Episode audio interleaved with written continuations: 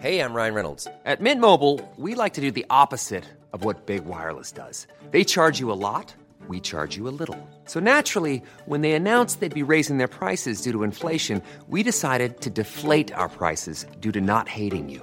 That's right. We're cutting the price of Mint Unlimited from $30 a month to just $15 a month. Give it a try at mintmobile.com slash switch. $45 upfront for three months plus taxes and fees. Promo rate for new customers for limited time. Unlimited more than 40 gigabytes per month. Slows. Full terms at mintmobile.com.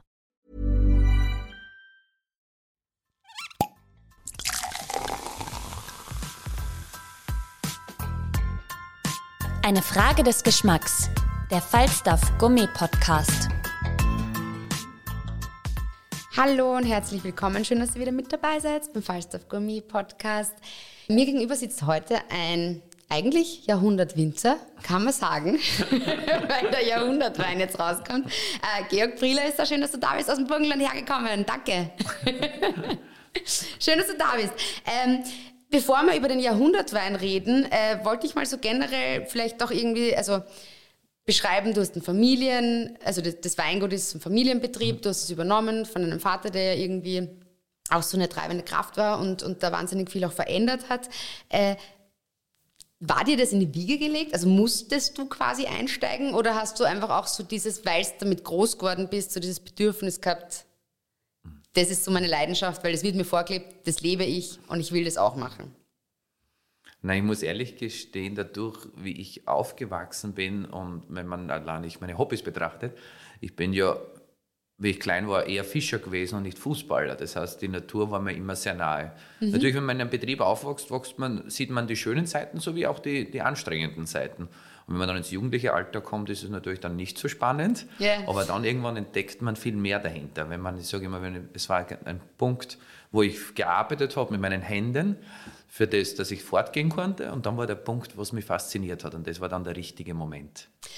Was ist das Faszinierendste am Wein? Es ist ja, ich meine, es ist ein Handwerk, das hast du schon gesagt, und das ist ja auch, ich habe jetzt schon mit sehr, sehr vielen Winzern geredet und es ist ja auch total spannend, wenn man Weine verkostet und es ist irgendwie jeder Wein einzigartig und es ist auch sicher ein schwieriges Handwerk, weil es dir überhaupt nicht auch von den Witterungen das irgendwie jetzt ja. so planen kannst. Aber was fasziniert dich am meisten eigentlich an diesem, an der Weinproduktion oder an der Weinherstellung? Ich glaube, die Ruhe des Weingartens ist etwas ganz Spannendes. Er erdet dich nämlich immer. Mhm. Also für mich ist Herkunft eines der wichtigsten Sachen, mhm. was es gibt. Das heißt, dass man auch schmeckt, von wo der Wein herkommt. Sicher bin ich natürlich, so wie ähm, jeder Künstler, male ich das Bild, aber im Endeffekt ist es ganz wichtig, wenn man einen Weingarten anschaut, dass er Gefühl hat, was kann daraus wachsen und meine Interpretation, das ist dann das, was sich der Weinbauer reinbringt. Also auch wenn er nichts tut, tut er etwas, weil er fängt auch beim Rebschnitt, er macht weiter, genauso bei der Ernte. Im Keller natürlich entscheidet er sich, mag er eher die Aromatik betonen oder mag er eher das Cremige betonen. Aber trotzdem kommt es immer darauf an, was der Weingarten dir gibt. Also für mich ist das Faszinierendste, muss ich ehrlich gestehen, in der ganzen Weinwerdung und natürlich mit Vermarktung und allem drum und dran. Das ist wahnsinnig umfangreich. Aber der Weingarten ist das, was uns erdet und von wo wir daher sind. Ist es Know-how oder ist es eher ein bisschen so eine Erfahrung sammeln mit der Zeit, wo man im Weingarten arbeitet, damit man im Endeffekt ein tolles Produkt rausbringt? Ich habe das Glück gehabt, ich habe in einem der Vorreiterbetriebe aufwachsen dürfen. Daher war natürlich für mich die Schule schon etwas ganz Wesentliches, aber was ich gelernt habe, habe ich schon mal erfahren. Mhm. Das ist nur tiefer, wir sind tiefer in die Materie gegangen. Oder Projekte, was wir daheim schon probiert haben und sind nicht gegangen, was aber für andere Weingüter wieder super funktionieren. Also ein gewisses Wissen ist schon da und man lernt aber eigentlich das meiste durchs Gefühl. Mhm. Und das unterscheidet bei Wein ganz wichtig. Wein ist eines der, der bedeutendsten landwirtschaftlichen Produkte, was man wirklich von der Rebe bis zum Kunden trägt. Das ist heutzutage eigentlich ganz selten mehr geworden, leider Gottes in der Landwirtschaft, was ich aber gerade betonen mag. Also ich würde mich jetzt nicht so als Produzent sehen, sondern vielmehr als Handwerker. Okay. Das heißt, eine Meisterarbeit, man versucht eine Meisterarbeit oder mit bestem Wissen und Gewissen eine Arbeit zu machen und möchte natürlich das Lächeln am Kunden auch sehen, dafür, mhm. dass man dann bei minus 10 Grad auch schneiden geht. Das klingt kalt. äh, ist jetzt ein Biobetrieb. Äh, ist ja total eine Diskussion. Bio-Wein, ja oder nein? Äh, ist es wichtig? Ist es äh, die Zukunft? Schmeckt man Unterschied. Wie würdest du das sagen? Also warum habt ihr euch entschieden oder wie, wie kam es dazu, dass ihr, zu einem Biobetrieb wurdet? Äh, und schmeckt man es wirklich? Also ich glaube, wenn man Herkunft liebt und lebt, dann wird früher oder später, wenn das Gebiet auch das möglich ist, Bio eine Verständlichkeit. Einfach das zu machen. Das Gebiet muss auch bereit sein, weil die, natürlich die größte Sorge beim Bio, nicht Bio, ist Krankheiten. Im mhm. Burgenland muss man gestehen, wir haben eines der traumhaftesten Gebiete momentan der Welt. Das heißt, wir haben es konstant trocken, aber nicht zu trocken. Das werden wir dann sehen, wie sich das in Zukunft ändert. Aber momentan schaffen wir die Kurve noch. Mhm. Das heißt, wir haben relativ wenig Pilzdruck, dadurch ist der Pflanzenschutz ganz einfach. Man kann sich vorstellen, Bio ist ein Pilz. Also Bio zu arbeiten mhm. ist gegen Pilze zu kämpfen in erster Linie. Mhm. Das heißt, man kann natürlich ins System gehen, das heißt, so wie man in den Körper auch reingehen kann und von innen raus heilen mit Medikamente. Oder man schaut so wie im Bio, dass man gar keinen Pilz kriegt. Okay. Dass der gar nicht raufwandert. Und ich habe schon das Gefühl, dass man es im Wein auch schmecken kann. Aber es ist natürlich, es sind so viele Argumente in Wein drin. Das heißt, vom Weinbauern und allem. Was mir auffällt, wie wir uns verändert haben zu Bio, ist, dass das Wachstum ausgeglichener war, der Reben. Mhm. Du hast ein bisschen mehr die Salzigkeit, die was bei uns vom Kalkboden kommt, am Leiterberg. Hast ein bisschen prägnanter gehabt, du hast einen spannenderen Säurebogen gehabt, du hast aber auch was Weiches drin gehabt. Also er hat sich in seiner Grundsubstanz ein bisschen verändert. Bio ist genau definiert, leider ist kommerziell überhaupt nicht definiert. Das geht von ganz, ganz kommerziell bis eigentlich eh schon fast Bio, bis mhm. auf die ins System.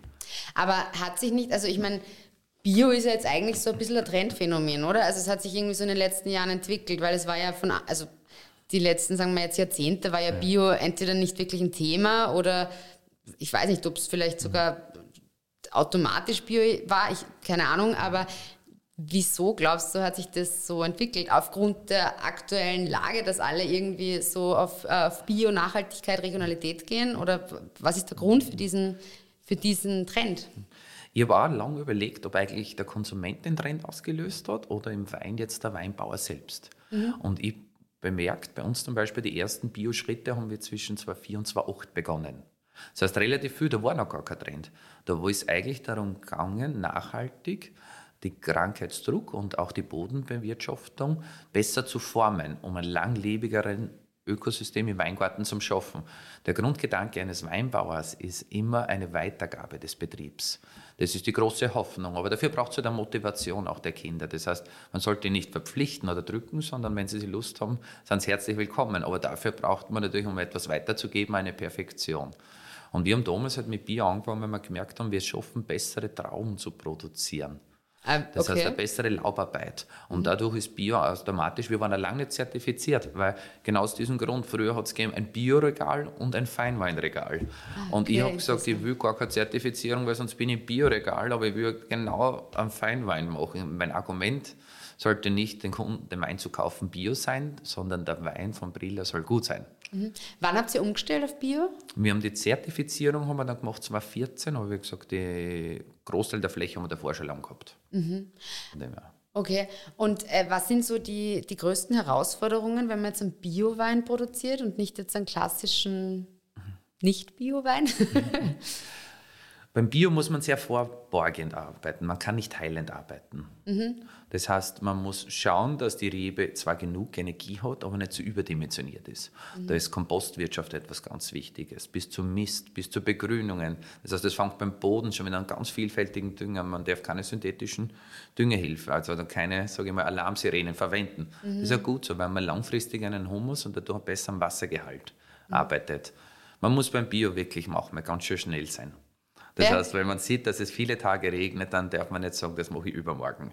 Okay. Das geht nicht. Man muss auch schauen, dass man oft Blätter von innen nach außen entfernt, sodass sie zwar Geschutz vor der Sonne haben, aber jedoch, dass der Wind gut durchziehen kann, damit die Trauben auch nicht krank werden und keinen Pilzdruck. Man sagt in der Fachsprache Oidium und Peronospora, aber Pilz ist Pilz. okay. Musst du jetzt darf. das heißt, da gibt es eigentlich ganz, ganz verschiedene, aber man muss, ich glaube, im Bio kurz und bündig gesagt, eine gewisse Schnelligkeit haben. Eine Flexibilität und einen guten Einsatz.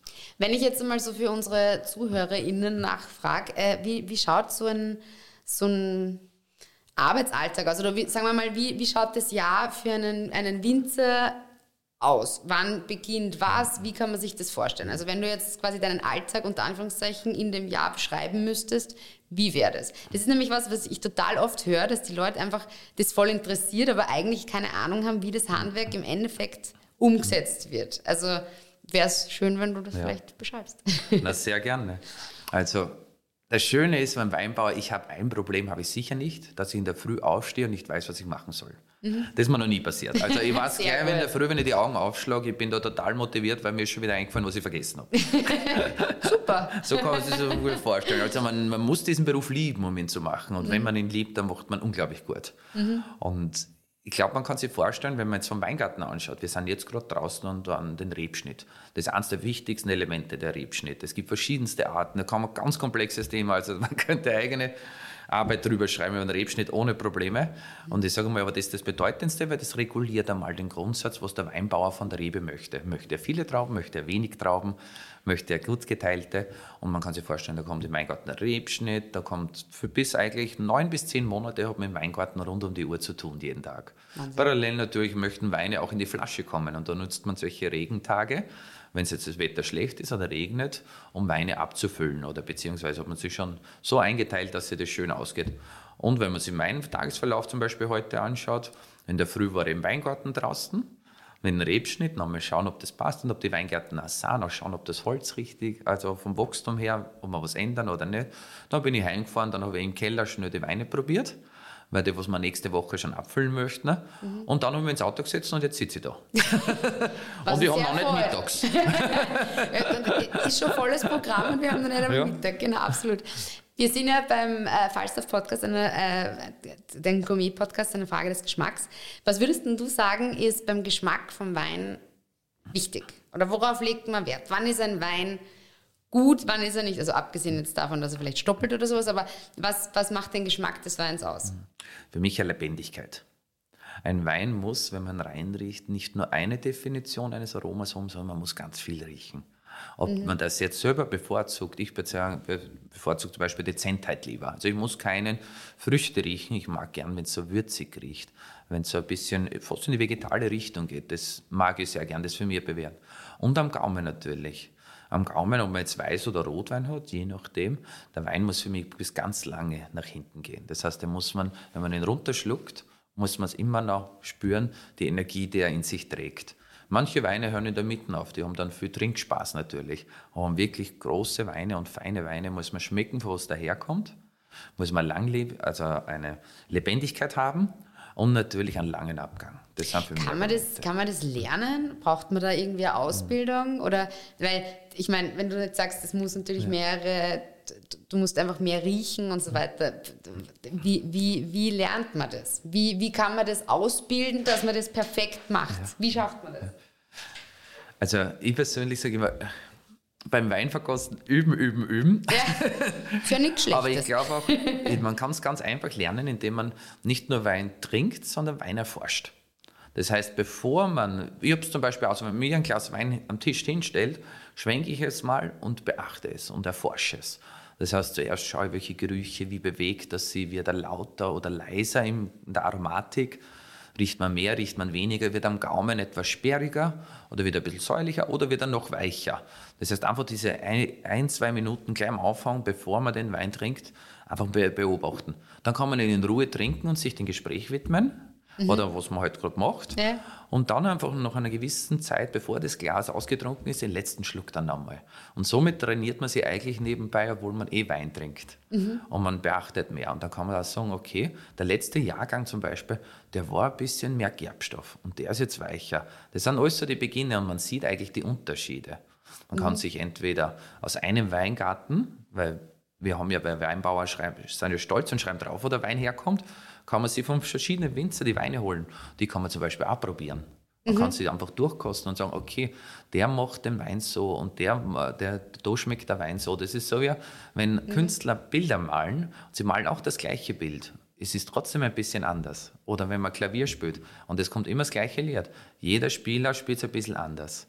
Und das macht ja diese Lebendigkeit und das Spannende beim Wein aus. Also einfach nicht nur Wein genießen, sondern sich auch Minuten Zeit nehmen und einfach mal kosten und entdecken, was alles dahinter steckt. Inwieweit hat die äh, klimatische Veränderung, die einfach bei uns ein Thema ist, äh, Auswirkungen auf deine Arbeit beziehungsweise vielleicht sogar auch auf den Geschmack vom Wein?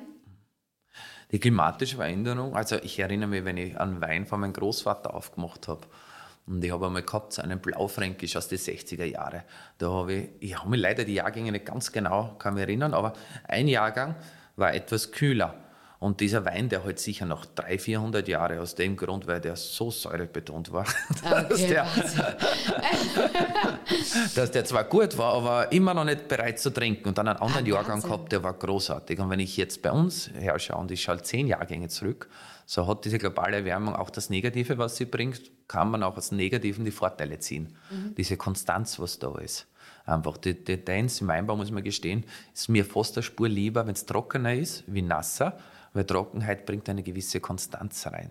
Ah, Okay. Und das hat einen Vorteil. Eine gewisse Wärme braucht man.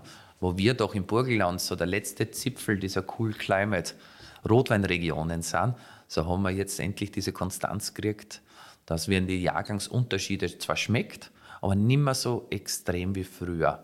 Das heißt, eigentlich sind wir momentan, müssten wir eigentlich sehr im Aufwind sein, muss ich gestehen. Ah, Okay, interessant, interessant.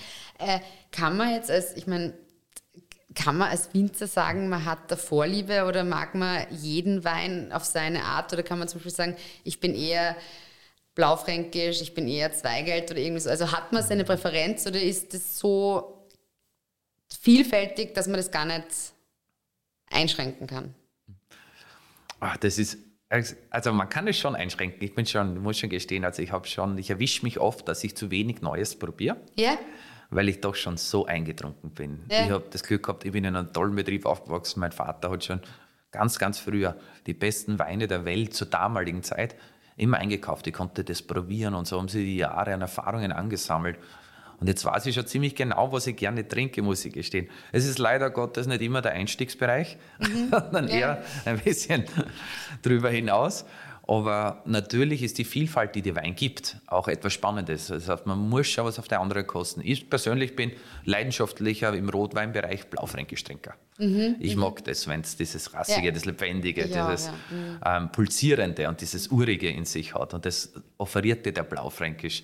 Und du schmeckst einfach, was daherkommt. Wenn man jetzt sagt, äh, du bist eben in einem Familienbetrieb, du hast jetzt gerade auch deinen Papa erwähnt, dass der einfach da viel gemacht hat und, und, und dich auch kosten ließ und so weiter. Wie ist das?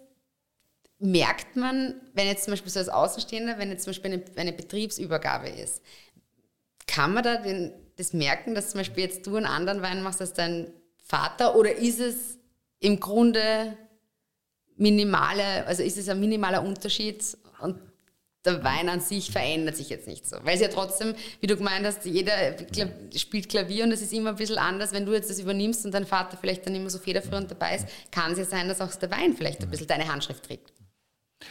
Absolut, also der Wein tragt unglaublich die Handschrift des Weinbauers und ich sage euch immer, man muss nicht sagen von mir zu meinem Vater, sondern was mein Vater und mein Großvater schon für unterschiedliche Weine gemacht haben, obwohl es der gleiche Weingarten ist.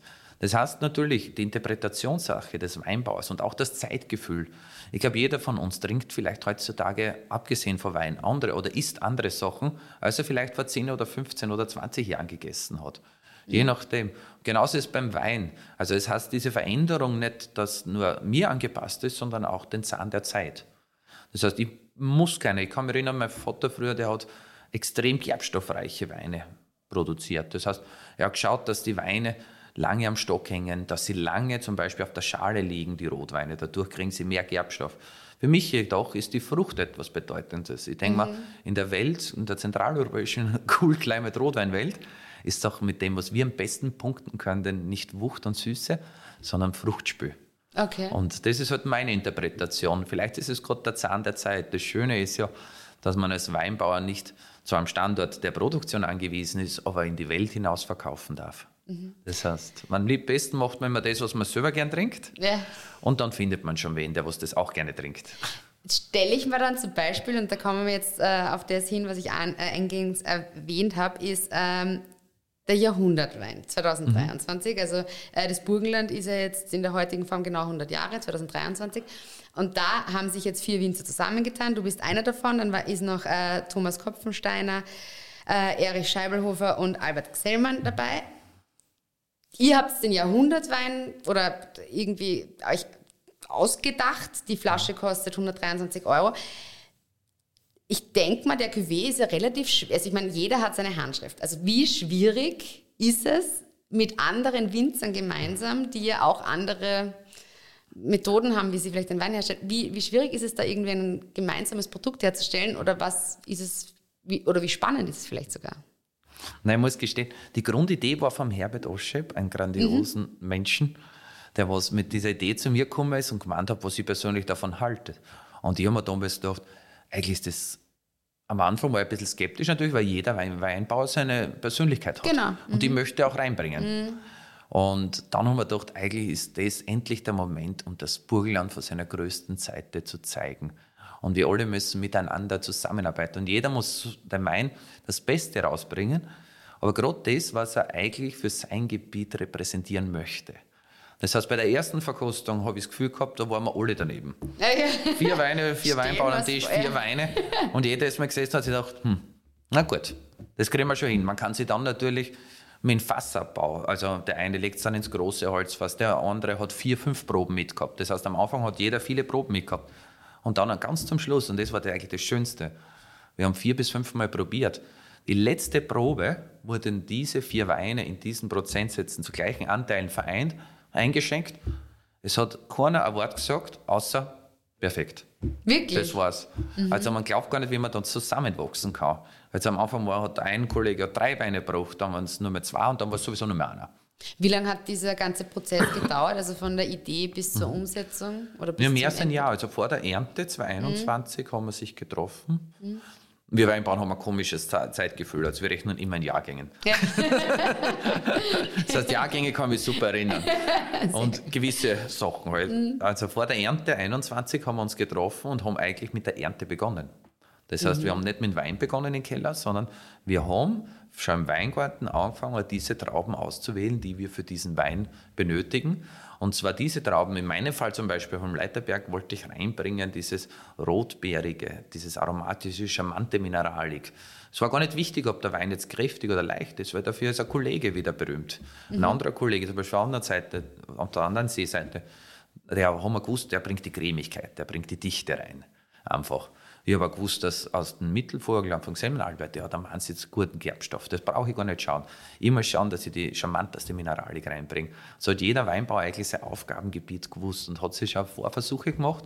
Und dann ist es eigentlich ganz zum Schluss, das will ich nie vergessen, diese vier, vier Weine wurden zu vier Anteilen zusammen und es hat passt. Okay. Das ist ganz selten.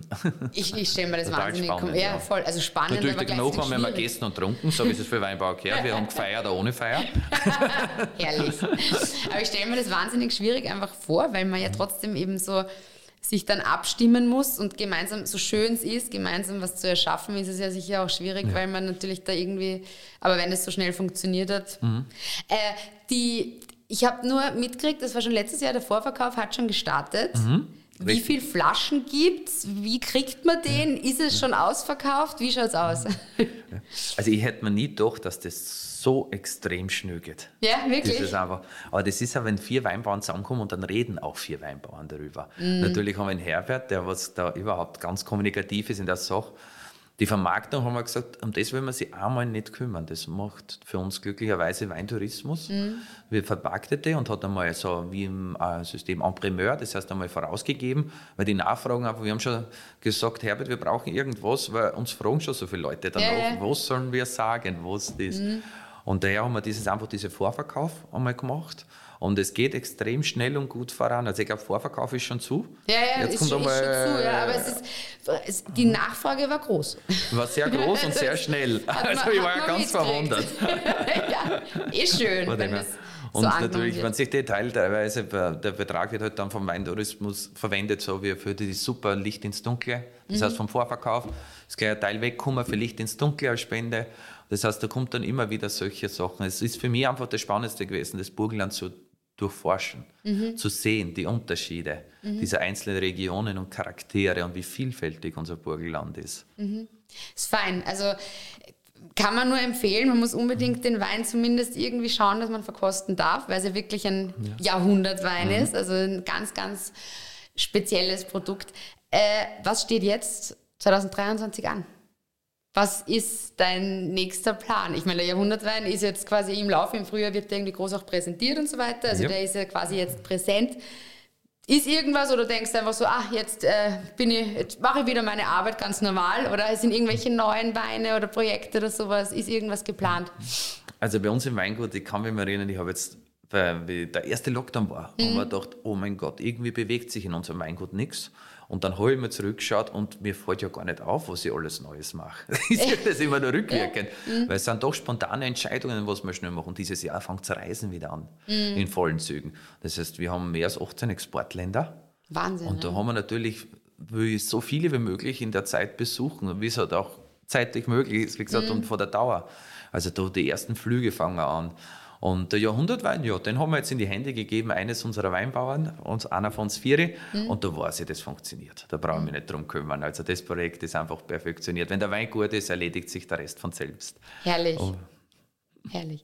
Äh, dann würde ich sagen, die Zeit ist leider schon wieder um. Ich könnte noch Stunden über Wein reden, weil es wahnsinnig interessant ist und weil man auch die Leidenschaft irgendwie merkt, wenn du das erzählst. Ich würde sagen, äh, du kommst einfach wieder und vielleicht gibt es dann wieder einen neuen Wein mit wieder anderen Winzern und äh, dann verkosten wir den. Und ja, ich sage vielen lieben Dank für deine Zeit. Du hast ja genug zu tun im Weingarten, hast aber Ja. trotzdem den Weg nach Wien geschafft Na, von gerne. Burgenland aus. Und ja, ich bedanke mich. Ich sage danke vielmals. War mir Freude zu plaudern. Gerne wieder. Alle Infos und Folgen findet ihr auf falstaff.com slash podcast und überall, wo es Podcasts gibt.